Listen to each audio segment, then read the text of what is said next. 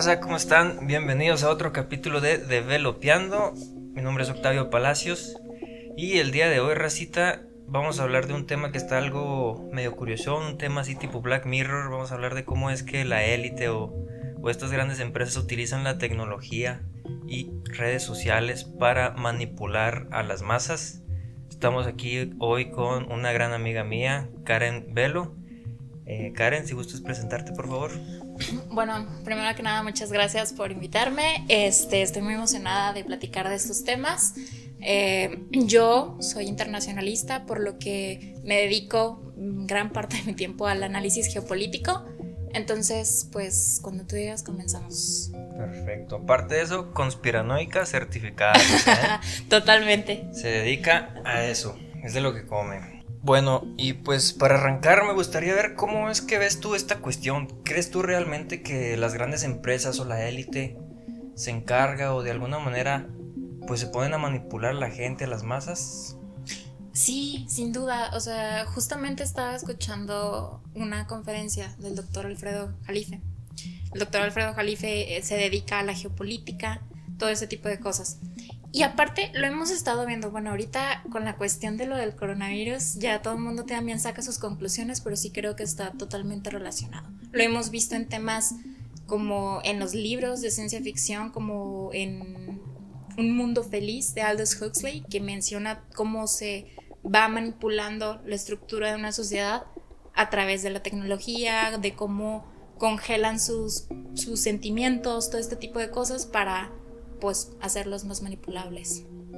Ah, sí, muy cierto eso, muy cierto. Este, incluso en esta, en esta utopía que nos pintan en este libro, pues básicamente todo está controlado, incluso los nacimientos. O sea, producen humanos por producirlos y les dicen desde que nacen qué es lo que van a hacer a qué se van a dedicar. ¿Crees tú que ese sea el objetivo? Sí, ¿por qué? Porque, bueno, Aldous Huxley es hermano de Gillian Huxley, que fue el primer presidente de la UNESCO cuando recién se formó. Entonces, estos señores venían de una familia que es, de hecho, e, eugenista. Entonces, ellos tienen como que sus estándares de cómo debería de ser el ser humano. Es decir, haz de cuenta que estamos hablando como una especie de raza aria, por así decirlo, en cuanto a la mejora del ser humano. Es decir, que deben de tener ciertas características como las que menciona el libro y justamente el sistema educacional que ha estado proveyendo la UNESCO actualmente y en todo este tiempo se ha hecho para deteriorar el pensamiento crítico. Entonces nos damos cuenta de cómo ha estado avanzando la tecnología, de cómo estamos tan retrasados en la, cuestión educacional, perdón. De verdad sí encaja, o sea, sí hay cosas que encajan y que dices tú, pues no puede ser una conspiración, tiene sentido. O sea, la, por más que te lo pongan, por más que te digan que no, los, los hechos te dicen que sí. Que sí, hay conspiración, que la élite sí controla. Bueno, y mencionaste esta, esta persona, Aldo Huxley, eh, que es este hermano de, de quién, perdón? Julian Huxley. Julian Huxley. ¿Hace cuánto tiempo que escribió esta persona este libro? Ah, un Mundo Feliz se escribió, no tengo la fecha exacta, pero sé que se escribió hace muchísimo Hace, hace bastante rato. Sí, o sea, se adelantó demasiado, o sea, cosas que ni siquiera han pasado en nuestro tiempo. Bueno, yo creo que a lo mejor incluso muchísimo antes de que él haya estado escribiendo o pensando en escribir ese libro, incluso ya hay como que esa conspiración o esa parte de que la élite o un cierto grupo de personas están queriendo pues controlar toda la situación global, ¿no?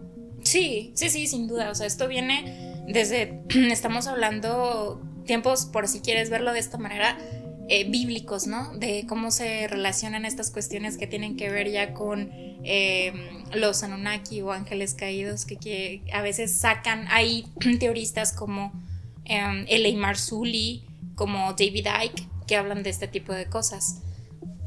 se menciona la cuestión de em, por ejemplo, cómo es que se modificó el genoma humano a través de esta relación de híbridos, o sea que nosotros íbamos siendo híbridos por parte de estos gigantes como tipo dioses, de ahí es donde se supone que nacen todos estos relatos de los dioses griegos, o sea, porque eventualmente la gente empezó a verlo y lo empezaron a registrar y de ahí se hizo como que un, una confusión tan grande que se fue separando en muchas cosas y ya de ahí se nacieron muchas mitologías, hubo de repente mucha desinformación, Pero sí, o sea, son cosas muy antiguas. La gente lo llama New Age, es como una cuestión más antigua en realidad. Más antigua, fíjate qué interesante está eso, porque el, el ser humano desde que empezó con el juego, o incluso antes, ha estado desarrollando tecnología. Digamos, tecnología no se limita únicamente a lo que es electrónico o a los aparatos que nosotros usamos. La tecnología es cualquier invento que mejora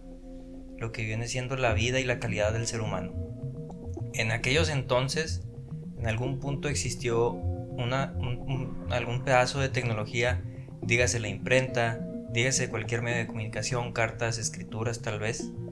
Entonces, a lo mejor y ellos desde entonces están manipulando esa información a través de la tecnología que había en aquel tiempo. Entonces esto quiere decir que apenas ahorita con nosotros pues nada más lo adaptaron. Lo único que hicieron es cambiar, o sea, de la imprenta supongamos que antes era la imprenta, periódicos o la radio, ahora lo cambiaron a lo que tenemos más a la, a la mano, lo que viene siendo internet. Entonces, ¿crees tú que este proceso es más sencillo de hacer? ¿Cualquier persona pudiese realizar alguna una teoría conspiranoica y, y revienta? Es. Siento que si necesitas como que una especie de, de estructura para lanzar algo así, ¿me explico? O sea, si como bien apuntas, sí se ha estado adaptando toda esta cuestión de la tecnología, de, o sea, lo que nosotros conocemos ahora como el mundo de la informática, internet, etcétera, y como era antes.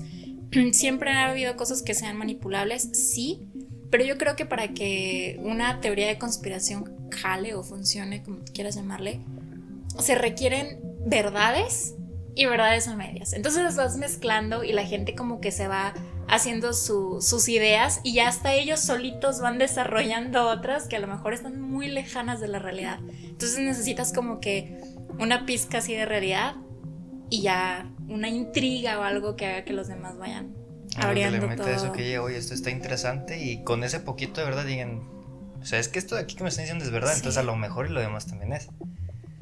Yo creo que tristemente, no sé, pero cualquier chingado hilo de Twitter se convierte en una, una situación muy, muy viral que más que informar hace completamente lo contrario, desinformar. Y eso es en esta plataforma de, de Twitter. ¿Crees tú que hay una plataforma en la cual sea más sencillo encontrar este tipo de manipulación? Mm, fíjate que por el contrario siento que Twitter no desinforma tanto. ¿Por qué? Porque hemos visto que los medios de comunicación ya están demasiado manipulables, eh, demasiado censurados y que de hecho son los principales en estar promoviendo esta desinformación a nivel mundial.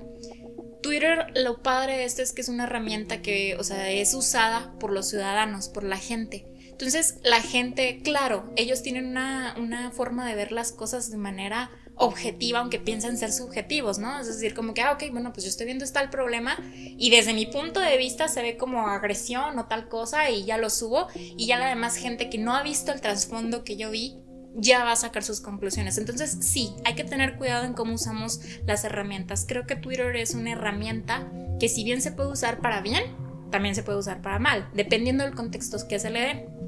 Hay plataformas como YouTube que empezaron como algo muy bueno, pero que ahora han estado demasiado fuertes en el sentido de censurar las cuestiones que tienen que ver con las noticias. O sea, como que ya todo eso no lo dejan fluir tan fácilmente. Y sí creo que tiene que ver más con YouTube. Todavía le, le apuesto que YouTube es más manipulable. Más manipulable, totalmente. Fíjate, hay una cuestión muy importante. Yo pienso que YouTube, YouTube básicamente se mantiene y vive de lo que son los sponsors. La gente que quiere poner sus comerciales en la plataforma. Y ellos son quienes dictan hasta cierta manera qué puede haber y qué no puede haber, porque ellos obviamente van a crear el dinero. Pero si YouTube es una plataforma que de repente empieza a esparcir teorías, no sé, digamos un, Pizzagate, y se vuelve realmente censurable por, porque la élite no quiere que se sepa de ello, pues YouTube tiene que ceder. Están regidos hasta cierto punto por estas personas porque dicen, oye, ¿sabes qué?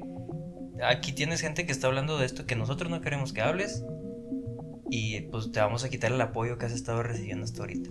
Entonces, ¿crees tú que no solamente a través de la tecnología, pero también a través de, de empresas se realice esta censura y esta manipulación. Ah, sin duda. De hecho, eh, Donald Trump firmó una orden ejecutiva el 29 de mayo. En esta orden ejecutiva habla acerca de las empresas y la influencia que tienen sobre las redes sociales, principalmente plataformas como YouTube, Twitter, que han estado, TikTok, que han estado como que censurando parte de las noticias o la verdad.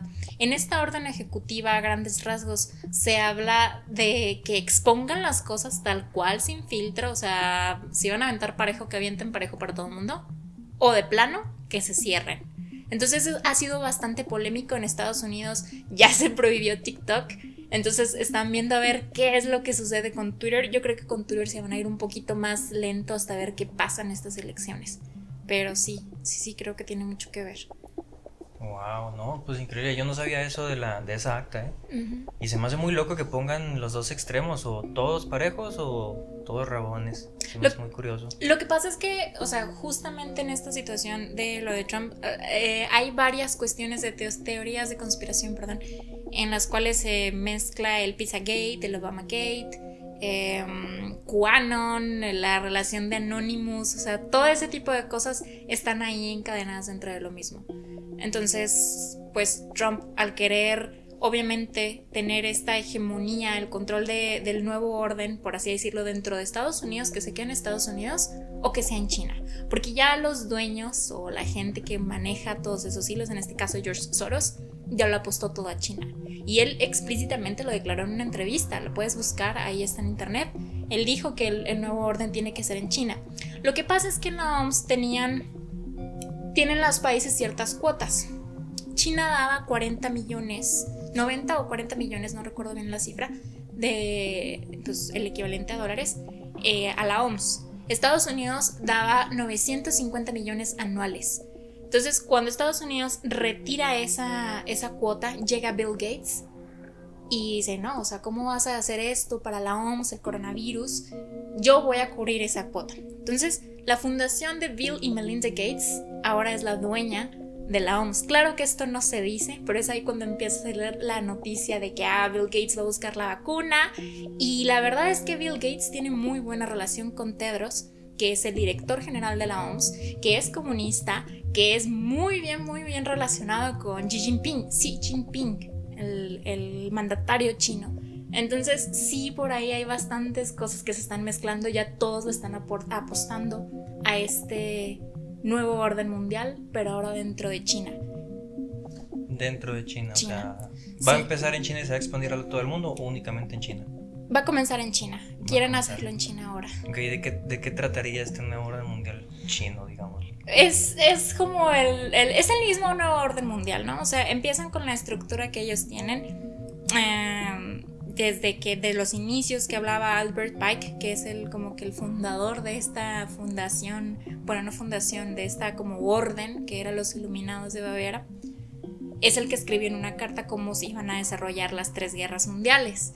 La tercera no la hemos visto todavía, pero mencionaba ahí, están las cartas en internet y todo lo que venía en las cartas sucedió hasta la fecha. Entonces, em, ellos mencionan que hay varios puntos por los cuales se empieza a desintegrar la sociedad, obviamente es dividirla, ¿no?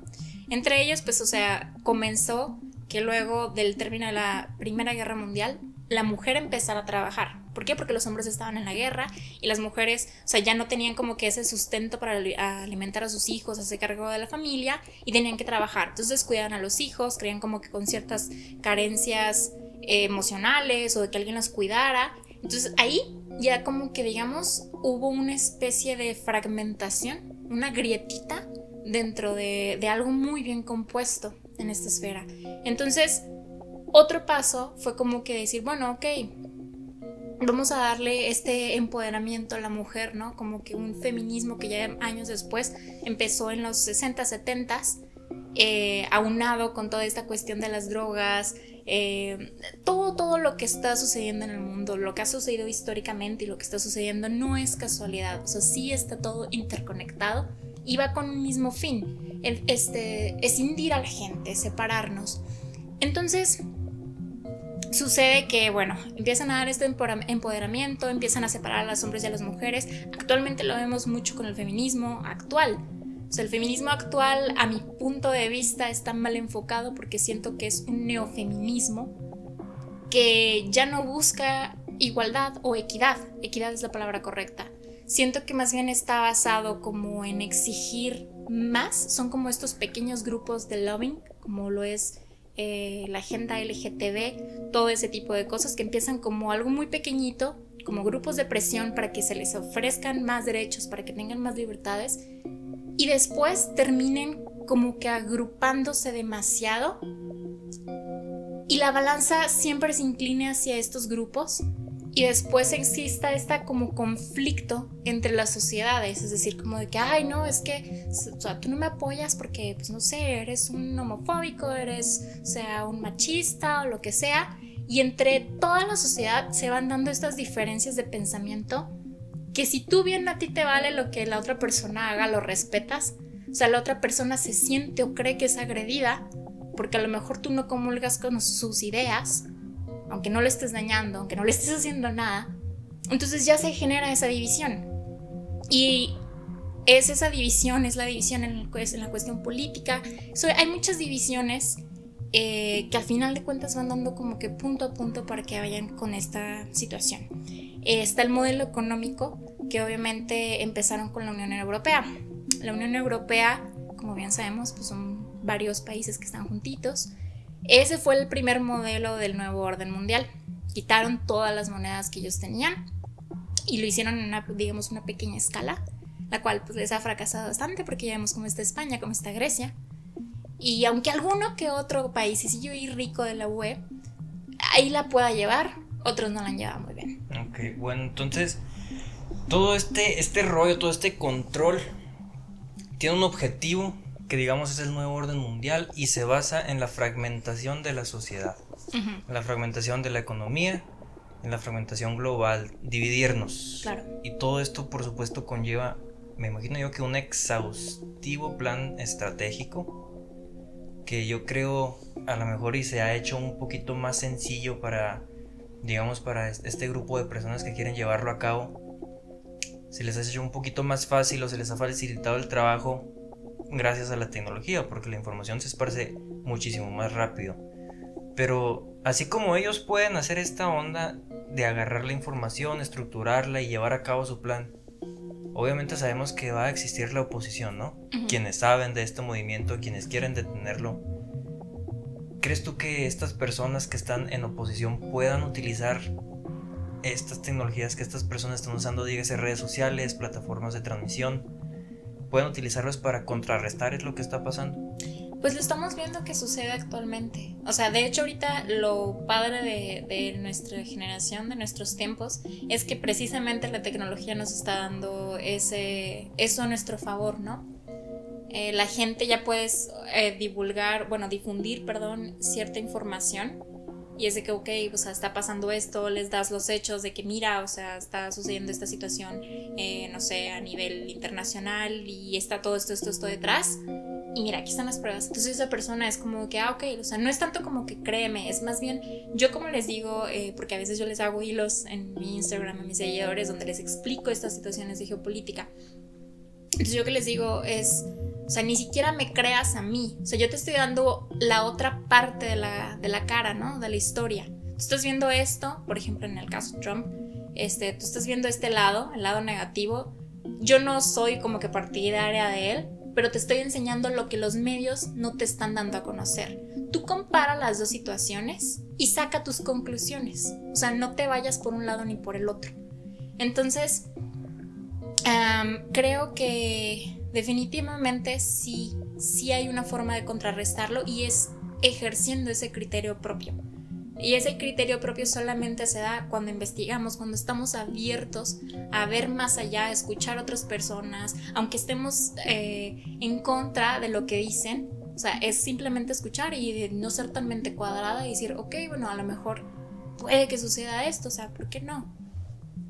Vaya, no, sí, es, muy cierto todo eso que estás diciendo. Incluso, pues sí, me he aventado un que otro hilo A veces los paso de volada porque no, tengo tiempo, no me interesa, pero hay otras veces en las que sí veo unas cosas que están muy interesantes. Por ejemplo, estabas hablando de Joe Biden en una ocasión y estamos viendo cómo los mismos medios de comunicación, pero no los, tradicion no los tradicionales, los medios de comunicación tradicionales hacen que esta persona se vea como una persona normal, ¿no? Como un buen candidato. Entonces están a favor de... Pero vemos que en redes sociales, en YouTube, Instagram, Twitter, Facebook, demás, em, se le retrata como, como una mala persona. Entonces aquí es donde entra un tema muy complejo.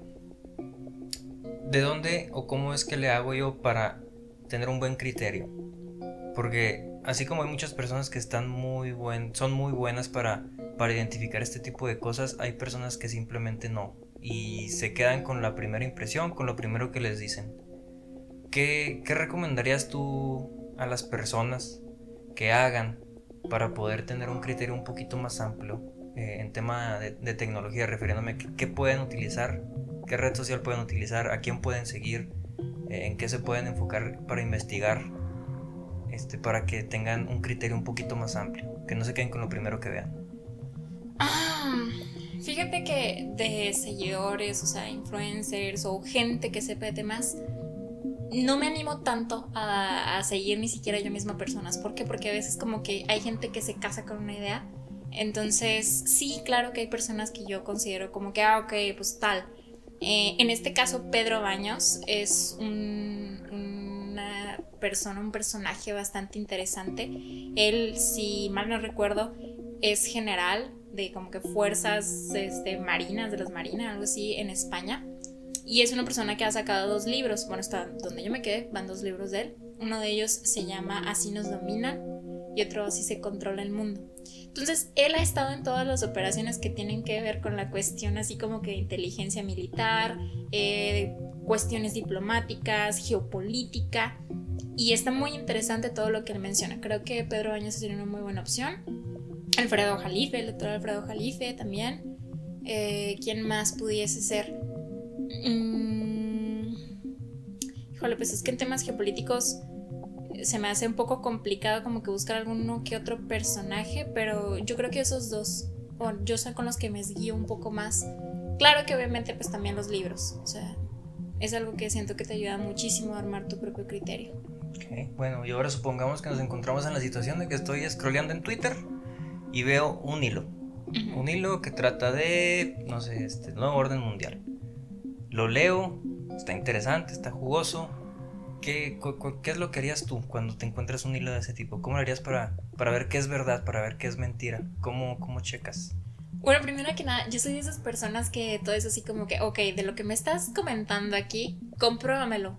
O sea, dame las cosas de que de dónde lo sacas. O sea, si dijo fulanito tal cosa, ¿cuándo la dijo? Pásame el link. O sea, quiero verlo, quiero comprobarlo por mi cuenta. Porque de otra manera, pues no es real. O sea, a mí no me consta. Entonces, eh, de hecho, yo, por ejemplo, cuando les hago los hilos, trato de ponerles toda la información. Claro que yo lo investigo antes y yo con todo eso, o sea, la trato de presentar lo más digerible posible, pero es como que, ok, quieres las pruebas y quieres toda la bibliografía, te la paso, ok, ahí tienes. Entonces, yo lo que hago es que cuestiono, o sea, creo que cuestionando es como que aprendes a hacer que la gente también se haga como que responsable al momento de publicar o compartir cierta información. Es decir, eh, de otra manera no estás sustentando toda tu información en, un argumento sólido, simplemente lo estás diciendo como, pues, no sé, para ganar seguidores, para X cosa, pero creo que es como que una responsabilidad totalmente tener que tener esos respaldos. Ok, entonces si tú llegas a dar una publicación que habla de tal tema, X tema, tú lo que tienes que hacer es, ok, me está dando fuentes, me está diciendo de dónde viene esta información, y una vez que tú la checas, supongamos que de repente sale una noticia de Fox News. O sea, vi esto y de esto trata el hilo y aquí pueden ver en, este, en esta noticia de Fox News donde se habla de esto. Ahí cómo entra esa parte, o sea, con ese porque sabemos que hay medios de comunicación que están manipulados por completo.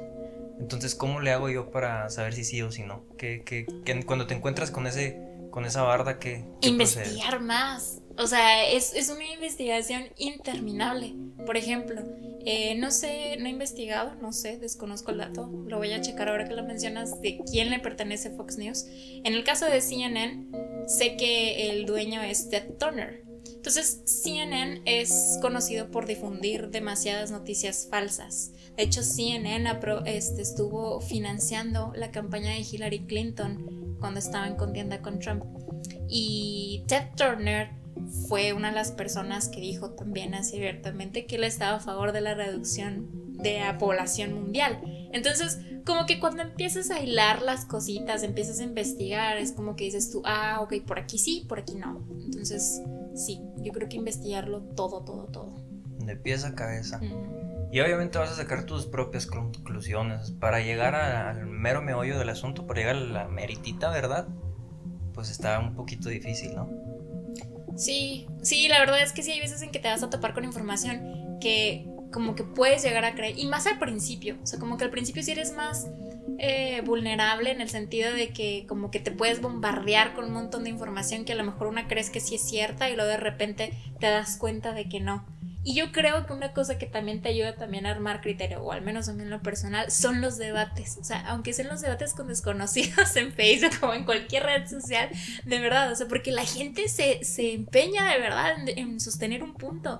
Entonces es como de que no, y, y fíjate, entérate, y que no sé qué, y luego de repente te sueltan un link y ya como que hasta por puro orgullo lo ves, ¿no? Y luego ya dices tú como que, ah, chis, o sea, sí tenía razón. Y ya como que ahí ya piensas a, agarrar tú también de que, ok, bueno, sí es cierto. Y ya empiezas a, obtener otras fuentes de las cuales informarte. Sí, sale un güey con el mero link y no, con el pedo, la cagué.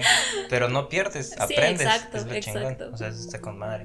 Qué padre, o sea, vemos que podemos utilizar estos medios de comunicación, estas redes sociales, estas plataformas no solamente para demostrar la verdad o para encontrar verdades a medias, en la mayoría de los casos, sino también para ver por qué se está dando esto o, por qué me estás diciendo tú esto y como que esa es una, una comunidad, por así decirlo, en la que, lo que yo sé esto y a lo mejor esta persona, esta otra persona sabe esto otro, lo cual puede hilar dos ideas, puede hilar dos, dos cosas, hacer una conexión y, ir como que jalándole al estambre para ir sacando la verdad. Entonces yo creo que las redes sociales pueden usarse para ello también. No solamente somos unas ovejas, nosotros como usuarios de, las tecnologías tenemos ese gran poder. O sea, realmente el usuario es quien le da el poder a, estas plataformas. Si nosotros no las usamos, pues la plataforma muere. Entonces, creo yo que estas, estas herramientas, digámosle, estas tecnologías, son eso, herramientas. Y una herramienta, como yo siempre he dicho, es, es neutra. O sea, o la usas para bien o la usas para mal, depende del uso que tú le des.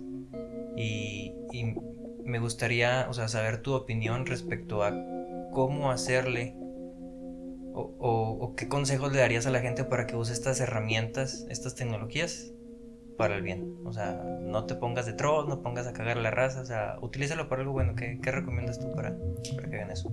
Bueno, eh, primero que nada, yo creo que principalmente me he dado cuenta Claro que cada red social tiene lo suyo, ¿no? Por ejemplo, eh, en Twitter es como que lo usamos a veces de diario y ya de repente estamos publicando absolutamente cómo nos sentimos, qué es lo que pensamos, etcétera, etcétera. Twitter me gusta más, es mi red social favorita, eh, porque precisamente expones tus ideas. Me ha tocado ser testigo y a veces yo también he sido como de que cuando estás de malas o lo que sea, o sea, nada más te estás quejando y lo, lo usas como desahogo y empiezas a poner muchas cosas. Entonces, se crea como un ambiente negativo, ¿me explico? Y yo creo que eso es algo que me he dado cuenta eh, en este tiempo, especialmente de cuarentena, que en lugar de estar como propiciando que se den estas cuestiones así negativas, o sea, mejor difundir lo que realmente es positivo, o sea, lo que de verdad te da un bien, en lugar de estar atacando lo que no te gusta o no te parece creo que, y, qué diferencia hay entre atacar algo a criticar? Creo que la crítica viene de una cuestión mucho más profunda. O sea, no es criticar por criticar, es hacerlo como con esa apertura de mejora. En el sentido de que, ok, si yo estoy criticando una cosa, no sé, el gobierno o, o las tecnologías o el tema que tú quieras, es porque a lo mejor ya hice una introspección, porque ya lo pensé, lo medité, lo reflexioné y estoy dando a este punto a, que los demás lo conozcan, porque a lo mejor hay alguna otra persona que lo está pensando, pero que no sabe cómo expresarlo y, ah, ok, o sea, hay alguien que piensa similar que yo. Entonces ya se van creando, como tú dices, ese tipo de comunidades en las cuales como de que ya tienes como que ese apoyo, me explico. Entonces creo yo que es eso, es simplemente separar lo, lo negativo de lo positivo. Claro que vamos a, a encontrarnos siempre, siempre cosas negativas, pero también hay positivas. La cuestión es cuál elegimos enfatizar. Entonces yo pienso que se le debería dar un mayor peso a las cuestiones positivas. Es decir, sí, el mundo está para el carajo, pero la parte positiva es que también se puede arreglar, que también podemos hacer ciertas cosas para cambiarlo, que también tenemos estas herramientas, que se puede trabajar, que no todo está perdido. Entonces, depende mucho. Yo creo que es más una cuestión como tener esa responsabilidad de lo que estás transmitiéndole a la gente. Entonces, creo que se resumiría como un no ataques, mejor critica constructivamente. Sí, Sí, sí. Porque la crítica constructiva, si bien a alguien le va a caer de la patada, pues a alguien va a decir, ok, mm, lo que estás diciendo tiene sentido, sí es cierto, me puede ayudar a mejorar. Pues está con madre. Em, entonces, ya, pues como por último, eh, me gustaría que nos dieses tus redes y gustas que alguien aquí de, de, los nuestros escuchas te siga para que vea sus hilos, para que vea lo conspiranoica que resultas a veces. Este, si gustas dejar tu Instagram, que es donde creo que más activo estás, ¿verdad? Sí, en Instagram es donde les hago así más hilos de vez en cuando que tienen que ver con geopolítica. A veces eh, ya es muy raro que saque alguna cuestión de arte, pero sí me gusta como que usar las plataformas para compartirles algo diferente que, pues lo que usualmente se ve, ¿no? De comida o selfies, cosas así. Como que tener ese gillo así diferente. Pero sí, tanto Instagram como Face como Twitter vengo como en el mismo usuario que es LV Karen doble N R y ya. LV Karen con doble N R en Instagram, ok. Bueno, racita, ya saben. Este, por último me gustaría darles un mensajito. Si me gustaría que se llevasen algo de esta plática es que es totalmente cierto que, que se nos manipula, es totalmente cierto que manipula la información, las noticias, noticias falsas. Pero esas noticias falsas obviamente llegan a oídos de otros si ustedes las comparten. Entonces me gustaría que, pensaran un poquito antes de dar el botón de compartir, antes de decir que esto es cierto, que, incrementasen su criterio porque entre más noticias falsas se compartan, entre más cosas negativas se compartan, pues más se va a esparcir todo eso y, no es el punto. Eh, yo siempre he dicho que en esta vida, en esta vida no solamente, sino en todo el universo, lo, lo más bonito es lo que bueno, me gustaría primero empezar con lo más feo que hay en este universo es lo que un ser humano le puede hacer a otro ser humano. Pero irónicamente lo más hermoso de este universo es lo que un ser humano puede hacer por otro ser humano. Entonces me gustaría que se fueran con eso en sus mentes y que pues antes de ponerse a, a compartir cosas negativas o atacar en vez de criticar constructivamente, pues pensaran tantito en eso que es, es un punto muy importante. Raza, muchas gracias por escucharnos. Mi nombre es Octavio Palacios, me pueden encontrar en Twitch como Don Octavio, la última O es un cero. Igual, de igual manera en Twitter y en TikTok y en Instagram como developeando.it. Y pues este podcast ya saben en Spotify Anchor Developeando. Raza, muchas gracias por escucharnos. Nos estamos escuchando en la próxima. Bye bye.